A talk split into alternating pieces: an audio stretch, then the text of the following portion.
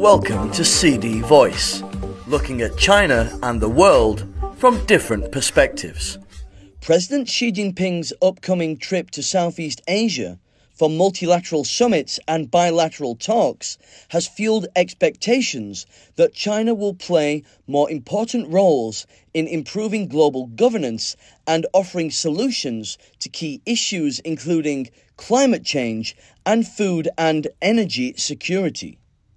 Xi will attend the 17th G20 summit in Bali, Indonesia, from Monday to Thursday, before attending the 29th APEC Economic Leaders Meeting in Bangkok and visiting Thailand from Thursday to Saturday, according to the Chinese Foreign Ministry.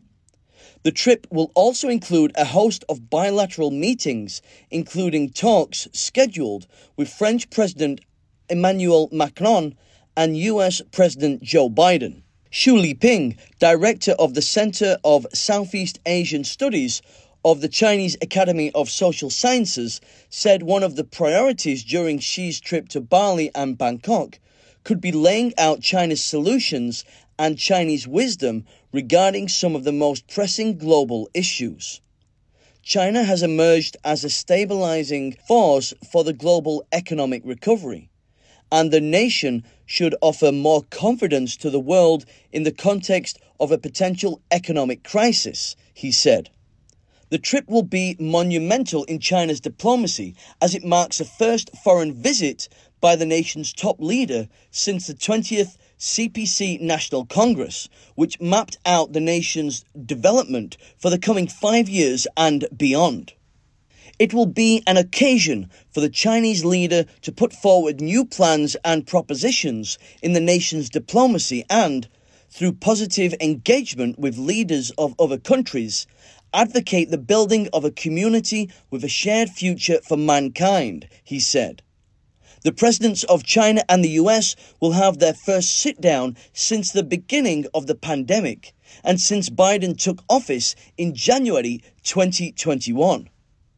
US National Security Advisor Jake Sullivan said at a press briefing on Thursday that Xi and Biden's meeting will be an in depth and substantive opportunity to better understand one another's priorities and intentions, to address differences, and to identify areas where we can work together.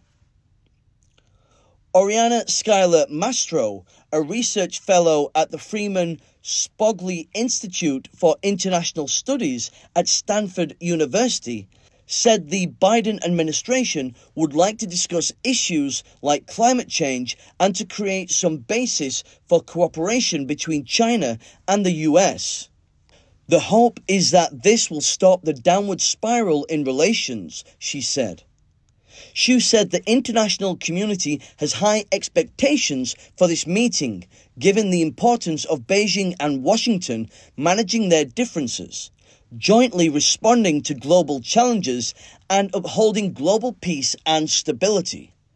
He added that communication between the two heads of state plays an important role in navigating the managing Sino US ties talking about China's constructive role in the G20 and APEC, Xu said it is becoming increasingly prominent. One of the three priorities for this year's G20 summit is digital transformation, an issue that was first proposed during the G20 Hangzhou summit in 2016, he said.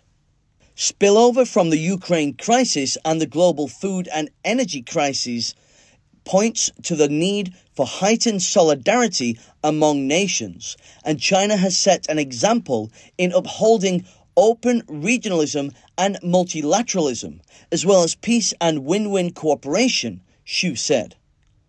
China and a host of G20 countries have devoted financial commitments of over 1.4 billion US dollars towards the establishment of a pandemic fund which will offer financing to strengthen prevention, preparedness, and response capabilities in low and middle income countries.